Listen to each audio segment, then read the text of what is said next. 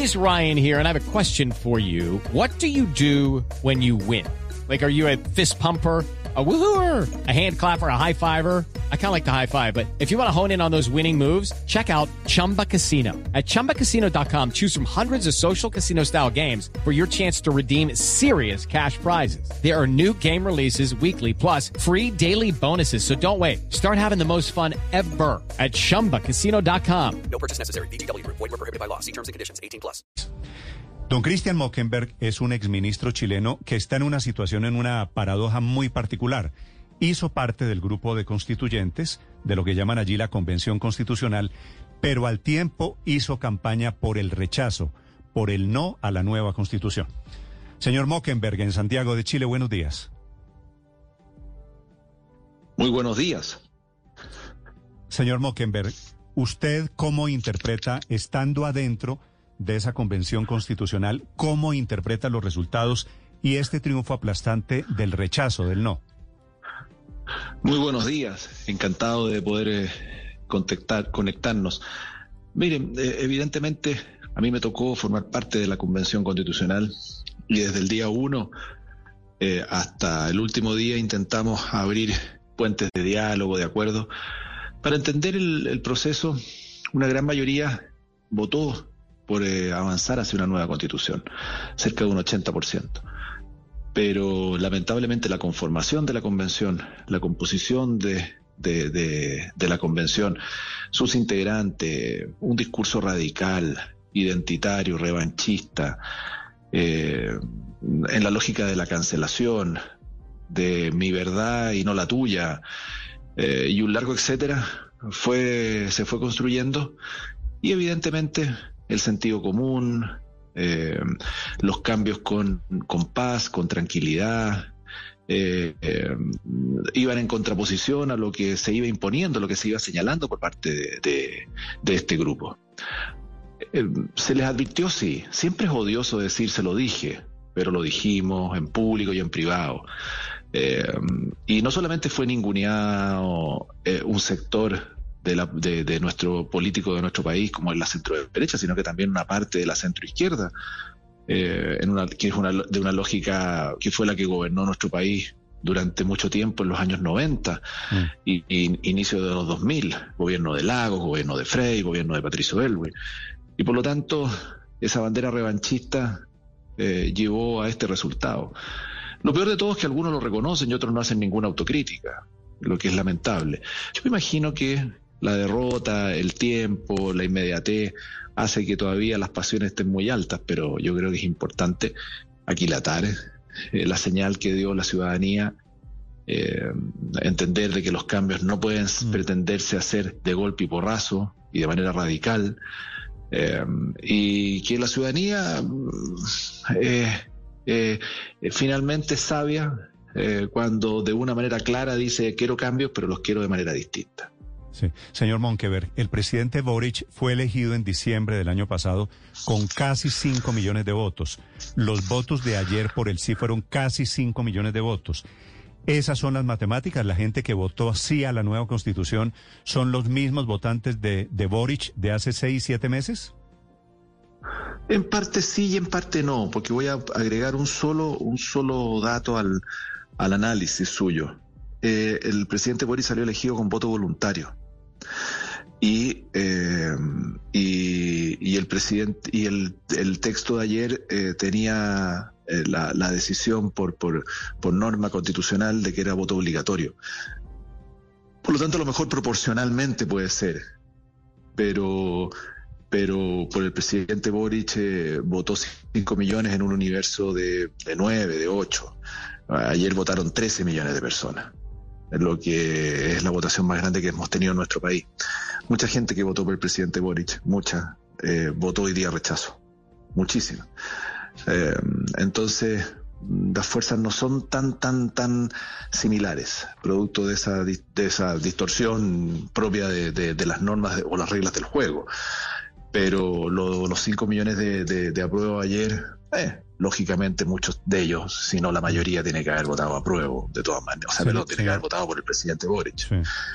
Pero, Esta constitución, la rechazada, se metía con el tema de salud, se metía con la minería, se metía con el tema de pensiones, se metía con los indígenas, con la autonomía de los indígenas, de los pueblos originarios, le dicen ustedes allí, se metía con el tema de paridad de género. ¿Cuál de todos estos temas fue el que espantó a los votantes que los llevó a decir no?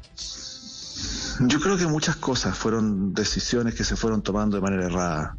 Se pretendió construir una constitución que parecía un programa de gobierno. Eso fue lo primero. En una que se apartaba de la, de la, de la, tradición constitucional chilena. Nosotros hemos tenido tres constituciones en nuestra historia constitucional, en forma, eh, que han durado desde el año 1833 hasta hoy día donde los criterios generales, el sentido común, las reglas generales, los principios comunes son los que estaban presentes. Luego cada gobierno iba estructurando su programa. Lo de ayer era un programa de gobierno, un programa de gobierno radical plasmado en una constitución. Algo muy alejado de lo que nosotros establecíamos, teníamos. Eso es lo primero. Segundo, eh, conceptos que estaban muy alejados de lo que la ciudadanía quería. La plurinacionalidad y sus consecuencias, con sistemas de justicia paralelo, con autonomías territoriales indígenas, con consulta indígena y consentimiento incluso en algunas materias. Algo nunca visto. Todos sabemos y queremos que los pueblos indígenas estén reconocidos en nuestra constitución y tengan derechos como tienen otros grupos de la sociedad, pero no de la manera como se estaba planteando. Era una constitución de bonitos titulares, atractivos, pero cuando uno los desmenuzaba y los miraba en detalle, se daba cuenta que no representaban a la, a la mayoría. En los derechos sociales pasó exactamente eso. Cuando uno miraba, Chile es un Estado social y democrático de derechos, todos se entusiasmaban, lógico. Era una frase atractiva, pero cuando uno empezaba a desmenuzar el derecho a la vivienda, el derecho a la salud, uno se daba cuenta exactamente que lo que se pretendía eh, era hacer algo muy distinto a la tradición chilena, a la cultura chilena y, y a cómo el chileno quiere, por ejemplo, acceder a la vivienda o cómo quiere acceder a la salud. Y así fue una, una seguidilla. Por ejemplo, un tema que nunca ha estado en la Constitución, el aborto. ¿En qué país o a, quién, a qué persona se le puede ocurrir poner en la Constitución el aborto? Yo creo que son muy escasos. ¿Por qué? Porque es una situación que divide.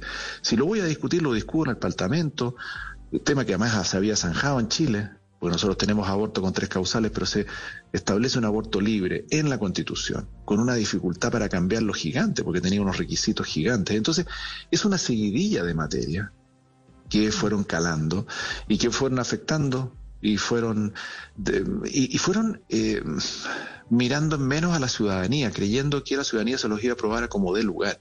Porque todas estas materias que estamos conversando ahora, las conversamos en diciembre, en enero, en febrero, en la convención en una, evidentemente, relación eh, cívica eh, normal, donde les hacíamos ver estos puntos. En lo público, evidentemente, con fuerza, y en lo privado, con los argumentos de un café.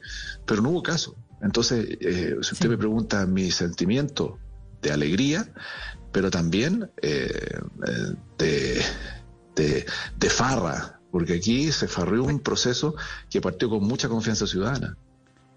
Lucky Land Casino asking people what's the weirdest place you've gotten lucky? Lucky? In line at the deli, I guess? Aha, in my dentist's office. More than once, actually. Do I have to say? Yes, you do. In the car before my kids' PTA meeting. Really? Yes. Excuse me, what's the weirdest place you've gotten lucky? I never win and tell. Well, there you have it. You can get lucky anywhere playing at LuckyLandSlots.com. Play for free right now. Are you feeling lucky? No purchase necessary. Void where prohibited by law. 18 plus. Terms and conditions apply. See website for details.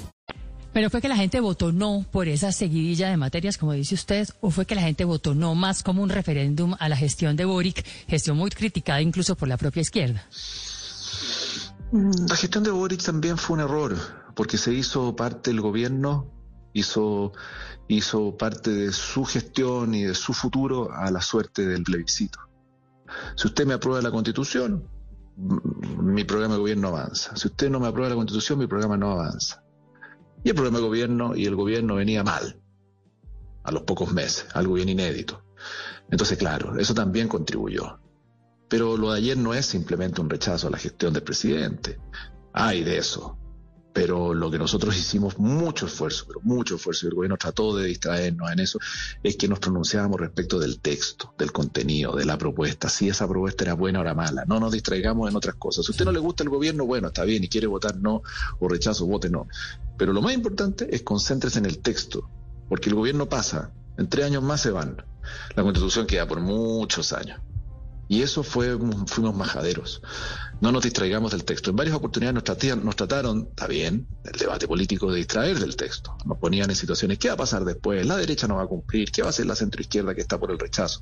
En fin, y nosotros yo creo que estratégicamente se hizo lo correcto, concentrarnos en el texto y dar a conocer la, lo, los errores y las características de ese texto. Yo creo que eso la gente lo aquilató muy bien, la ciudadanía lo vio, lo estudió, lo miró, se informó. A lo mejor no todos leyeron los 388 artículos, pero se informaron, miraron, vieron y sacaron las conclusiones. Yo creo que eso también eh, explica bastante eh, el porqué de la, de la decisión de ayer, porque la gente habló respecto del texto. Otras características sí, pero principalmente el texto.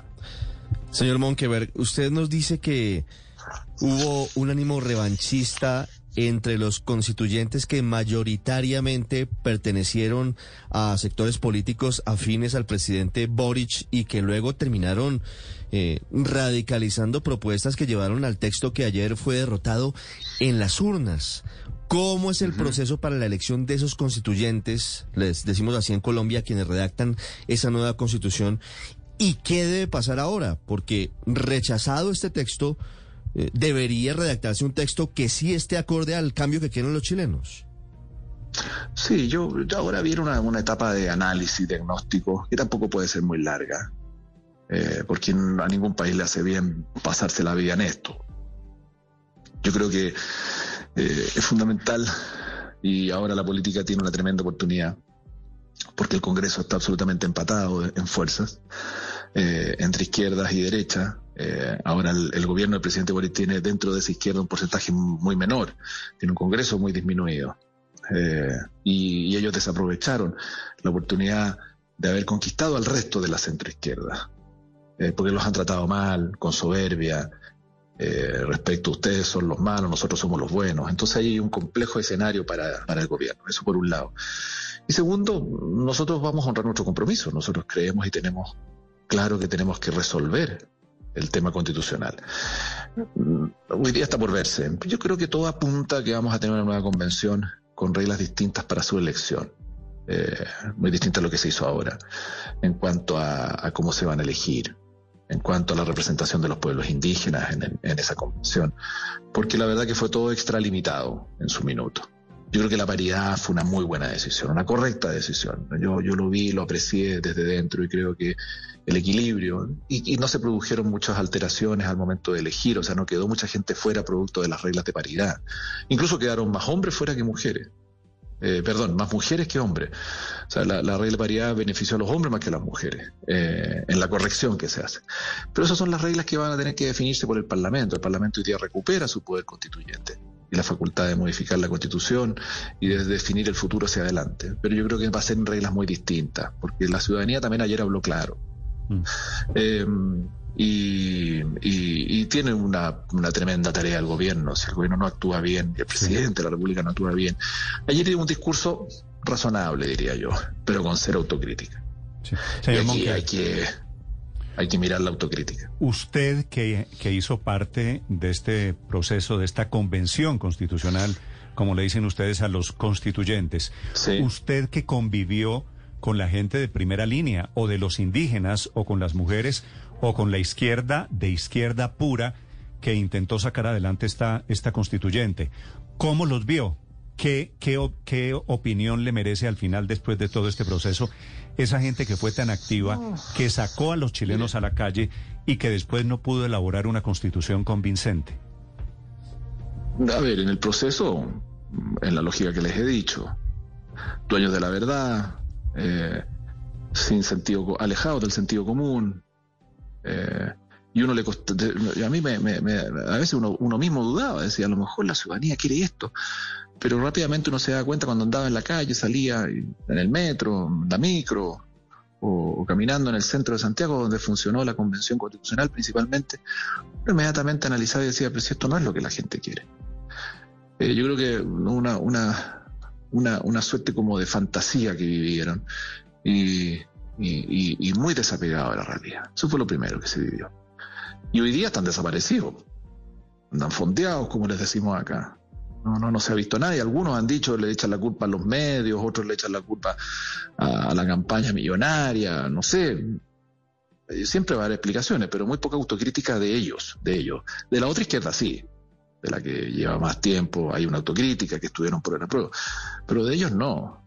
Eh, y seguramente no, no van a asumir esa derrota. Eh, son banderas que levantan permanentemente y, y creen que lo hicieron fantástico y todos están equivocados menos ellos. Entonces, eh, yo tengo poca esperanza que, entiendan, pero, pero la ciudadanía afortunadamente sabe. Por eso es importante en estos procesos siempre, siempre a mi juicio, la última palabra la tiene la gente, la tenemos nosotros, con un plebiscito, en estos procesos que son tan determinantes. Pero bien, estamos alegres y, pero no gritando el gol en la cara, como se dice en el fútbol, porque todavía queda mucho por hacer y la ciudadanía también espera que nosotros también estemos a la altura y podamos entregar cambios con ciertos grados de certeza y, tranquilidad. Señor Monkever, permítame una última pregunta. Eh, respecto de eso último que dice usted, de demostrar que están a la altura, hay una cosa que a mí me llamó mucho la atención del final de la campaña, en que todo el mundo coincidía en las debilidades de la Constitución, pero lo que más se revelaba era la desconfianza que un grupo tenía en el otro. O sea, unos decían rechazar para reformar y los otros decían aprobar para reformar.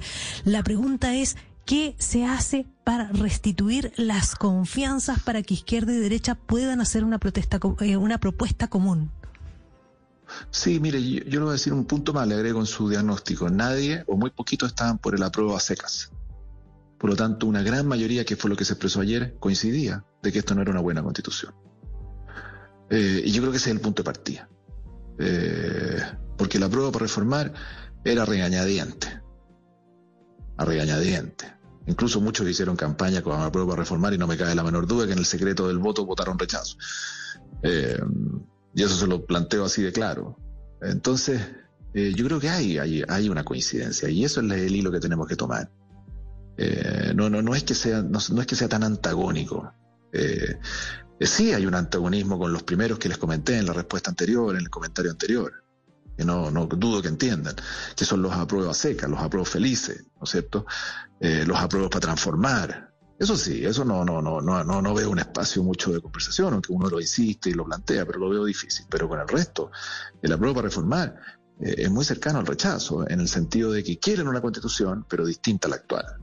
Eh, creo que el camino de ellos fue el equivocado, está bien, y eso lo demostraron los resultados, pero no lo veo tan lejano, por eso yo tengo, yo soy, bueno, yo soy optimista de por sí, creo que hoy día eh, eh, hay una posibilidad cierta de que las cosas se hagan de manera distinta.